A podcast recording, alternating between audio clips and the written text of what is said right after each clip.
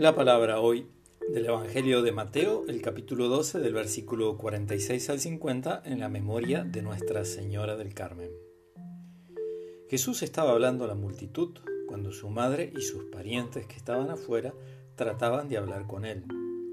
Alguien le dijo, Tu madre y tus hermanos están ahí afuera y quieren hablarte. Jesús le respondió, ¿quién es mi madre y quiénes son mis hermanos? Y señalando con su mano a sus discípulos agregó, Estos son mi madre y mis hermanos, porque todo el que hace la voluntad de mi Padre, que está en el cielo, ese es mi hermano, mi hermana y mi madre. Palabra del Señor.